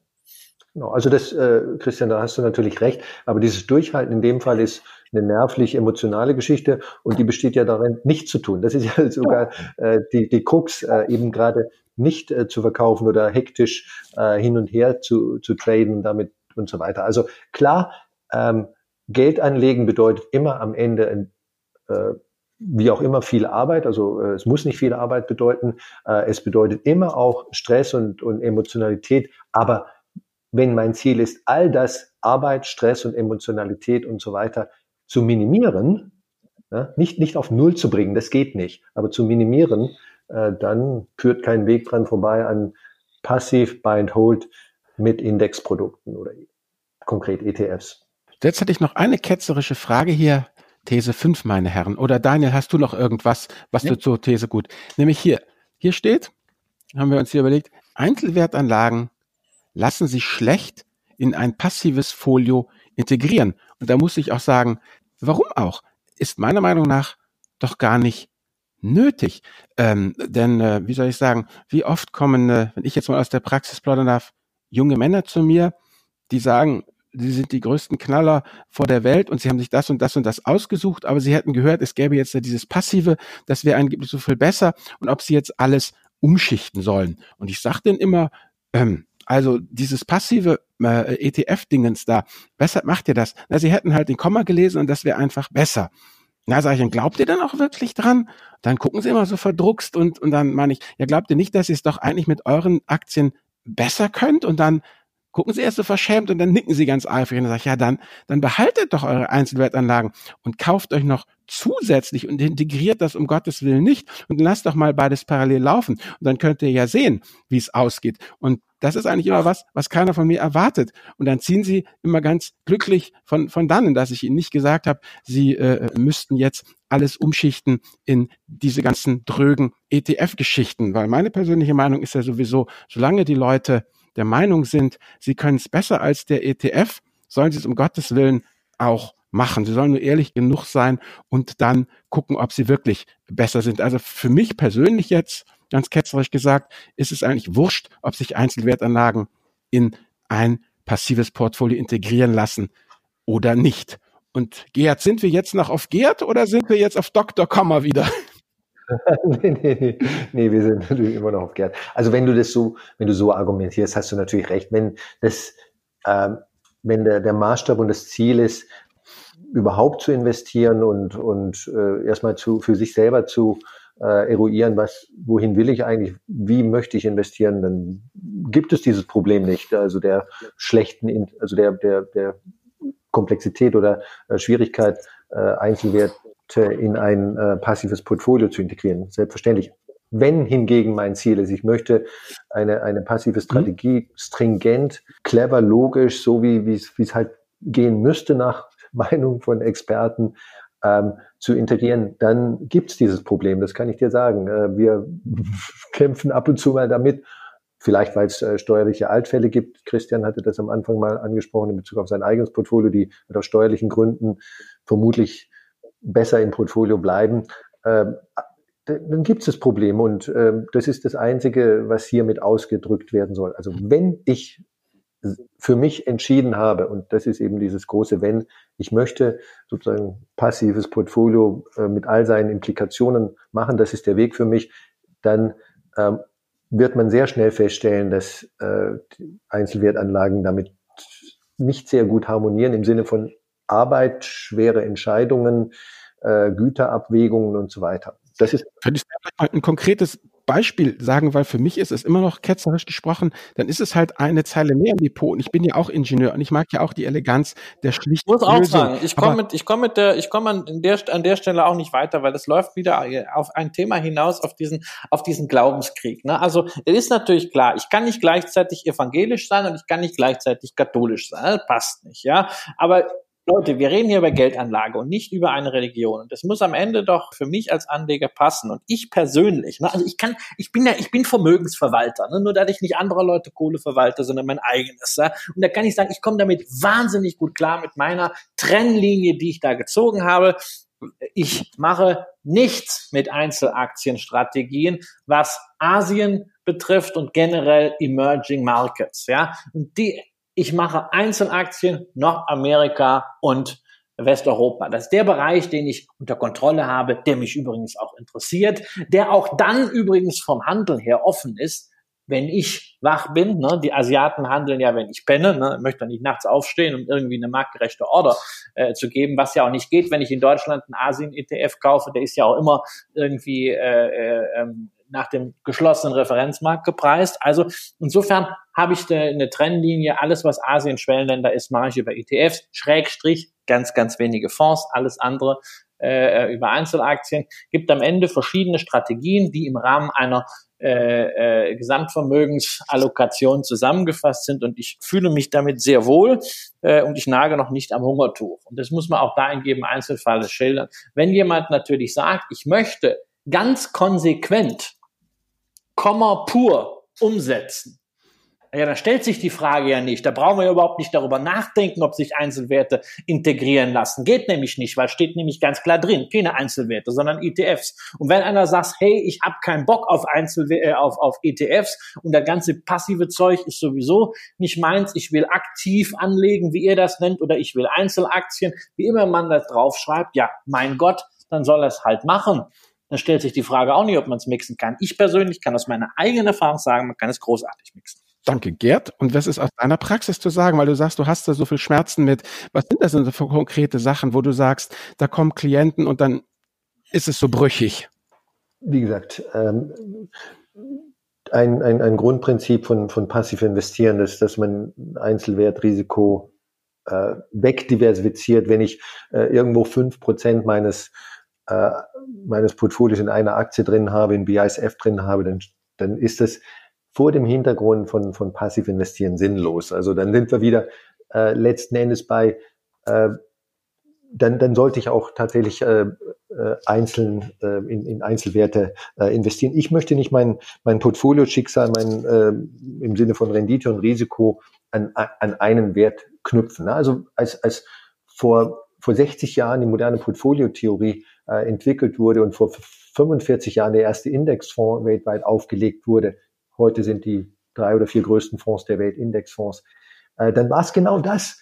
Es lohnt sich nicht, in Einzelwerte zu investieren. Das sind unnütze Klumpen. Und nochmal, wenn ich diesen Weg mhm. gehen möchte, und das ist ja das Einzige, was ich gesagt habe, wenn ich ihn gehen möchte, dann ähm, widerspreche ich meiner Entsch eigenen Entscheidung, mhm. wenn ich irgendwo Einzelwertanlagen, die äh, äh, ein, ein Klumpendarsteller, wenn ich hier 0,1 Prozent Positionen gemessen an meinem Portfolio in BASF habe, ne, dann ist es also so, also dann ist es noch dümmer, das zu haben, weil diese 0,1 Prozent, die muss ich extra betreuen, die bewegt aber ja. niemals die Tachonadel und trotzdem habe ich einen Einzelwert. Also aber ich kann, ich kann ja nur einen Einzelwert haben, wenn das irgendwo die Tacho, Tachonadel wenigstens ein bisschen bewegen kann und dann widerspreche ich mir selbst. Das ist das Einzige. Und wenn ich das irgendwie dann doch äh, diese, diese, dieses Round Peg oder ein, ein, ein viereckigen Pfosten, quadratischen Pfosten in ein rundes Loch reinschlagen will, dann geht's halt einfach nicht. Also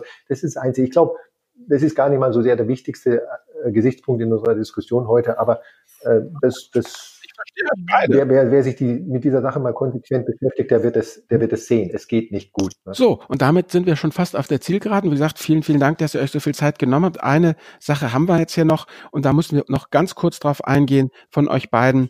Die Strukturrisiken. Also der Indexfonds ist ja äh, wenn man das hört, die einen sagen, das ist das Beste, was uns jemals passiert ist, und die anderen sagen, das sind die toten Gräber der, äh, ja, der Finanzindustrie. Christian.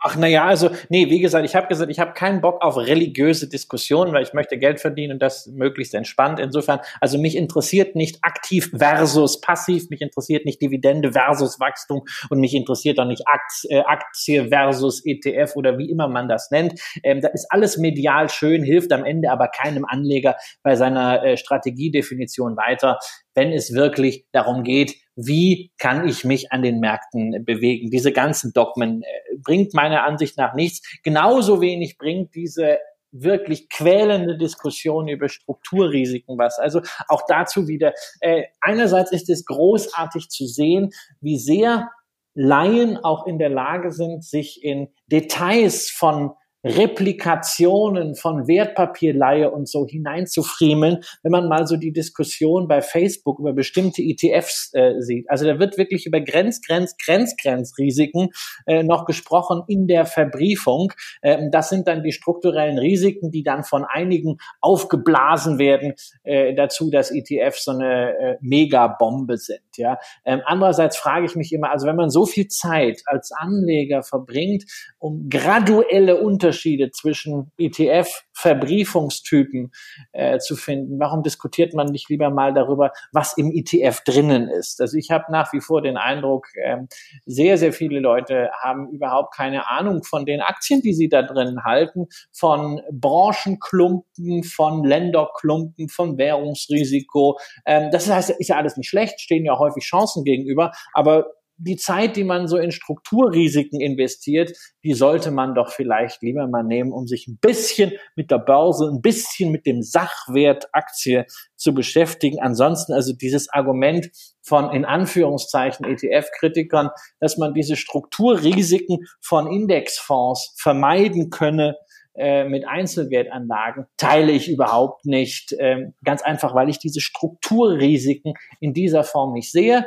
Es wird spannend sein, auf einer volkswirtschaftlichen Ebene zu sehen, ob äh, Indexing dazu führt und ETFs dazu führen, dass Corporate Governance verloddert oder äh, sehr stark zentralisiert wird. Das ist etwas, was mir mehr Sorge bereiten würde, was ich viel interessierter, aber auch ergebnisoffener äh, mir anschaue, als diese klitzekleinen, furchtbaren Details, die unter dem Wort Strukturrisiken subsumiert sind. Ja, danke Gerd. Was sagst du dazu? Ja, äh, stimme ich größtenteils äh, mit überein. Äh, diese ganze Diskussion um die Gefährlichkeit von, von hm. äh, ETFs oder Indexfonds oder passiv investieren, äh, jeder äh, hat, treibt da eine eigene oder eine an, leicht hm. anders benannte Sau durchs Dorf, wurde von, ähm, von denjenigen äh, vom Zaun gebrochen, die erstens mal einem riesigen Interessenkonflikt äh, unterliegen, nämlich also denjenigen, deren Fee-Einnahmen, Gebühreneinnahmen durch die, den Erfolg von ETFs in den letzten 30 Jahren äh, möglicherweise so an, jetzt anfängt ein bisschen mhm. zu schrumpfen. Ähm, also der, der, der ganzen Asset Management und Fondsindustrie, die unglaublich, also jährlich, äh, da gibt Schätzungen 700, 800 Milliarden äh, Dollar mhm. an, an Gebühreneinnahmen nimmt für etwas, was in, in der Summe nicht mal die Marktrendite mhm. bringt und auch nicht bringen kann. Ähm, die Leute werden äh, sorgen sich jetzt, äh, weil, weil es da ein Produkt gibt mhm. oder eine Strategie gibt, die äh, diesen Gebührenkuchen äh, möglicherweise schrumpfen kann, vielleicht auch schon geschrumpft hat. Und jetzt brechen sie also hanebücherne äh, Argumente, äh, also über Strukturrisiken oder systemische Risiken vom, vom Zaun. Äh, 80 Prozent äh, krankt schon daran, dass also Terminologie nicht äh, korrekt äh, überhaupt erstmal definiert wird.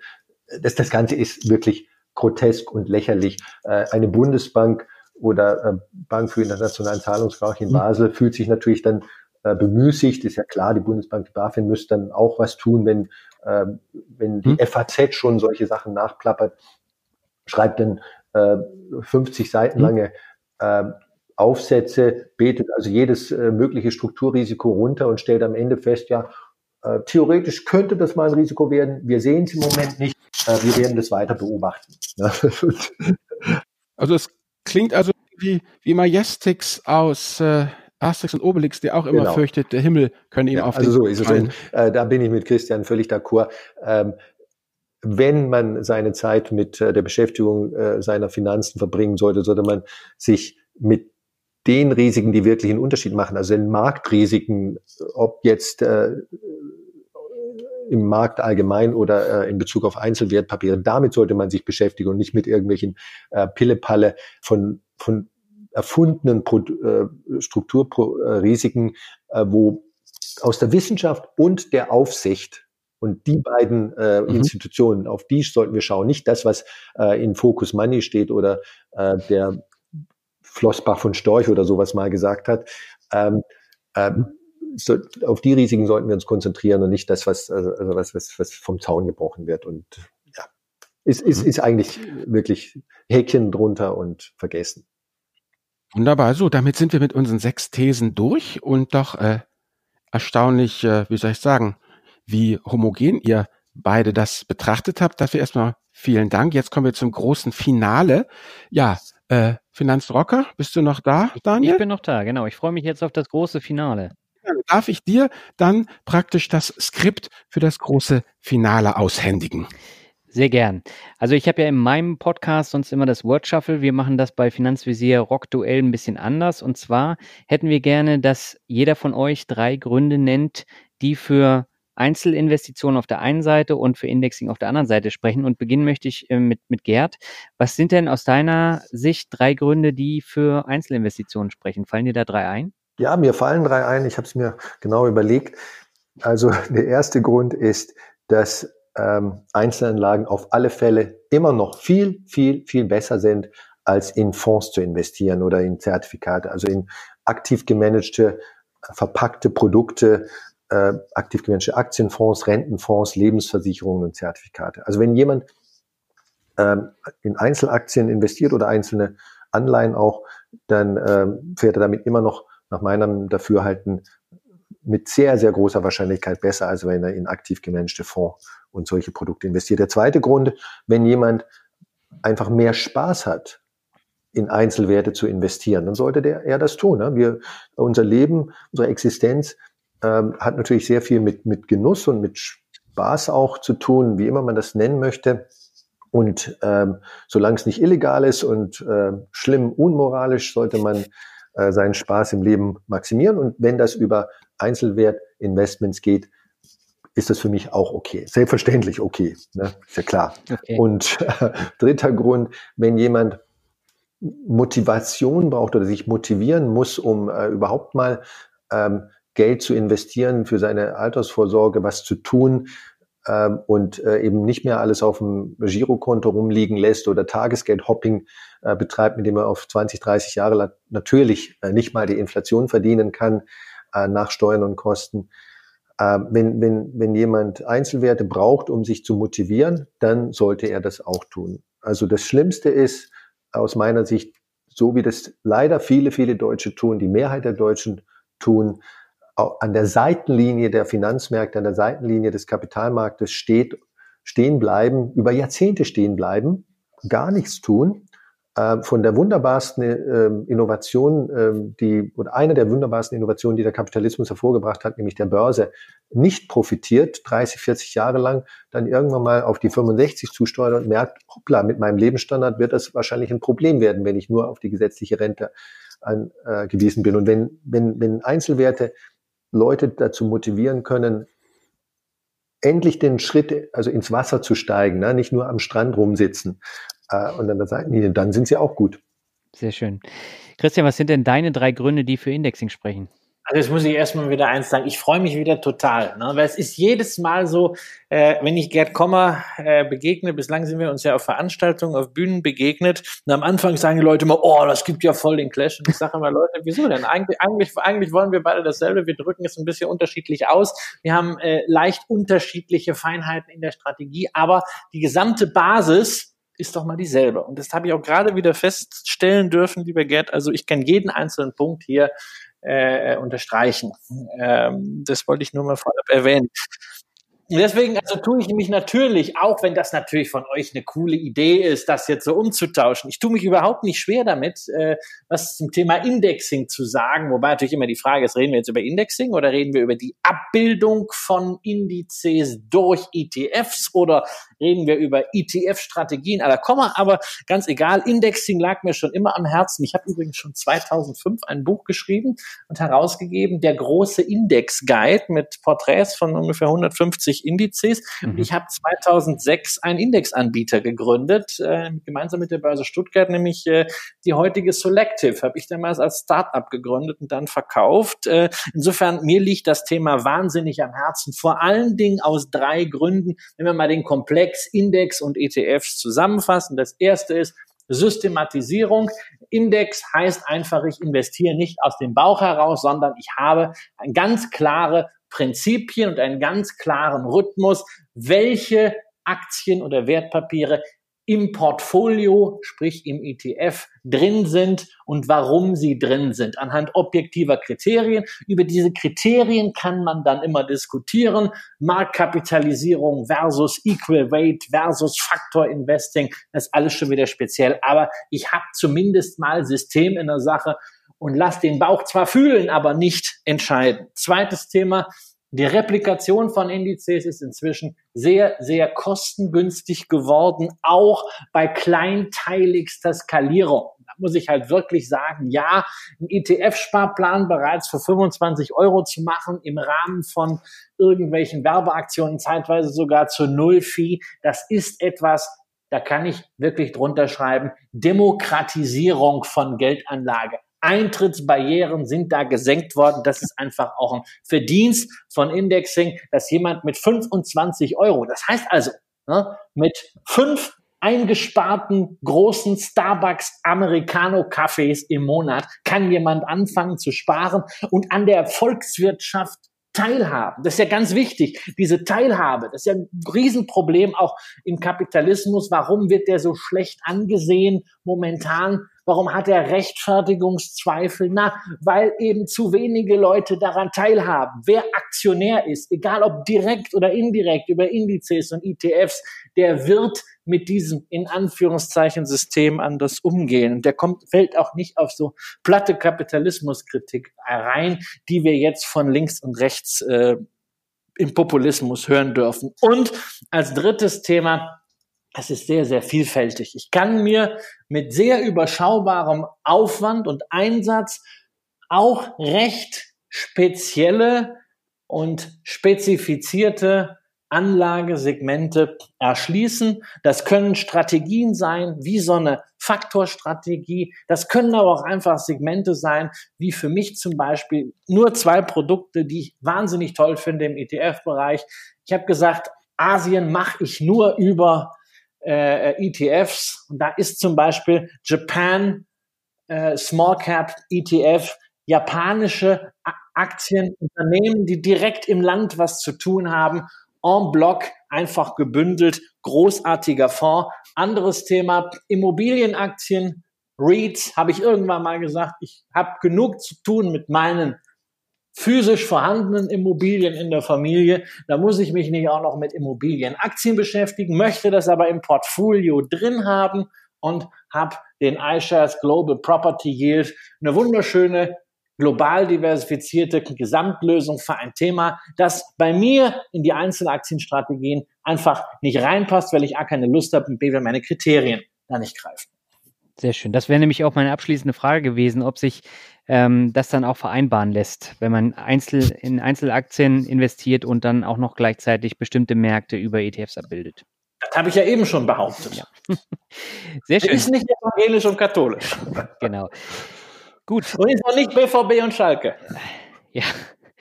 Bevor wir jetzt hier eine Fußballdiskussion vom Zaun brechen, würde ich sagen, zum finalen Abschluss haben wir jetzt äh, in unseren Finanzvisor-Folgen immer die Medienempfehlung der Woche.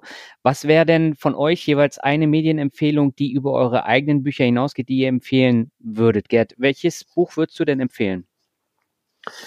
Also eins meiner äh, Lieblingsbücher, absoluten Lieblingsbücher ist immer noch und schon lange äh, Stocks for the Long Run von Jeremy Siegel. Gibt's auch mhm. äh, in Deutsch mit dem etwas beknackten äh, deutsch übersetzten Titel Aktien für die Ewigkeit. Ne? Also selbst Aktien sind nicht für die Ewigkeit, aber sie sind für den Long Run, also für die lange Sicht. Und äh, die, dieses Buch zeigt einfach wunderbar äh, vieles, was wir äh, gerade jetzt im letzten Teil des Podcasts äh, besprochen haben. Äh, was äh, Aktien sind, was die Börse ist und dass auf lange Sicht äh, es keinen anderen, äh, keinen anderen Weg gibt, ähm, über die Inflation hinaus Kaufkraft äh, zu schaffen und, und wie auch, auch wie einfach das sein kann. Und das, das gibt einem äh, Leser dann irgendwo das Gefühl, ich habe endlich mal das Big Picture verstanden. Also das ist für mich mhm. eines der besten Bücher. Sollte man nicht sogar nur einmal gelesen haben, vielleicht sogar zweimal. Ich habe es, glaube ich, viermal gelesen, vier verschiedene Auflagen. Oha. Christian, was ist denn deine Medienempfehlung? Ja, also muss ich sagen, kann ich, kann ich nur unterstreichen, großartiges Werk. Äh, auch meine Empfehlung geht äh, in den englischsprachigen Bereich und zwar Peter Lynch. Also egal, ob man jetzt Beating the Street oder One Up on Wall Street nimmt, äh, ist zwar was äh, Gerd jetzt wieder stören wird, ein aktiver Fondsmanager, äh, aber ein ganz großartiger, der darüber hinaus in diesen Büchern, ich glaube, eins heißt in Deutschland der Börse einen Schritt voraus, ähm, sehr, sehr viel Wissen mitbringt, äh, was ähnlich wie bei Stocks for the Long Run, äh, wo völlig egal ist, ob man jetzt äh, mit ETFs, mit Aktien oder sonst wie anlegt, sondern wo man einfach ein Rüstzeug bekommt, um mit Aktien umgehen zu können. Nicht nur was jetzt die Auswahl angeht, sondern einfach das Leben mit Aktien auch auf der psychologischen Ebene. Die Sichtweise, dass es eben nicht irgendwelche Zockerdinger sind, sondern dass es reale Sachwerte sind, unternehmerische Sachwerte, die einen Wert haben und einen Preis haben. Da kann man sehr, sehr viel für das lernen, was man so neudeutsch Mindset nennt. Und wenn man es sich zutraut, kann ich wirklich nur empfehlen, obwohl die deutschen Übersetzungen nicht schlecht sind, das englische Original bei Peter Lynch, sowohl bei beiden Büchern, ist einfach großartig. Super, dann herzlichen Dank für die beiden Empfehlungen und für das tolle Gespräch. Das war nicht wirklich ein Duell, sondern ein Austausch auf sehr hohem Niveau, wie ich finde, oder Albert, wie siehst du das? Da habe ich doch gesagt, mein Lieber, gerade hier im Vorspann, wir haben jetzt hier die Ehre gehabt, zwei Männer am Start zu haben, die schon zu Lebzeiten zur Legende wurden. ja. Auch euch, äh, Daniel und Albert, vielen Dank. Christian. Danke, es war mir ein Fest mit euch dreien. Uns auch. Dankeschön.